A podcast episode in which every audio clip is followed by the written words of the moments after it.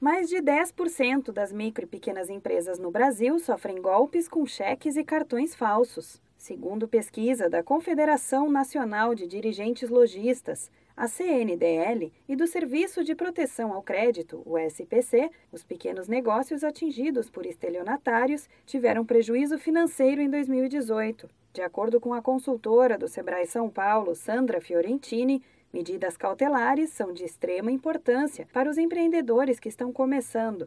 Avisar o consumidor e treinar os funcionários para que sejam cautelosos é algo que já elimina 50% dos problemas. Não aceitar mais cheques, informando o consumidor que no estabelecimento não se aceita cheque, somente cartão débito, crédito e dinheiro. E no caso de cartão, colocar. Aceitamos cartão de débito e crédito mediante documento de identidade e de identificação.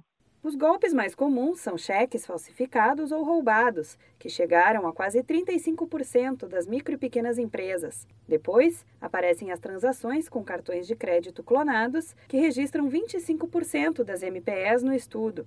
Em seguida, vêm as compras com utilização de documentos de terceiros, com 10% dos negócios, documentos falsificados e as compras realizadas mediante cartão de débito clonado. Sandra Fiorentini reforça que avisar as regras de pagamento ao consumidor já na porta do estabelecimento pode evitar prejuízos futuros. Quando você também coloca que no estabelecimento só se aceita dinheiro, cartão de débito e crédito mediante a, a apresentação de documento de identidade, já elimina também os, os cidadãos que vão, as pessoas que vão querer dar o golpe. Já acabaria entrando.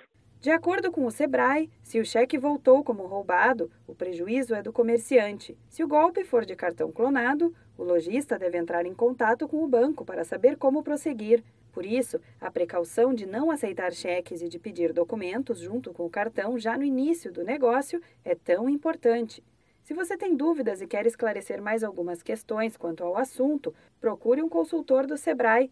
Você pode ir até o escritório mais próximo da sua cidade ou ligar para a central de atendimento no número 0800 570 0800. Da Padrinho Conteúdo para a agência Sebrae de Notícias, Renata Kroschel.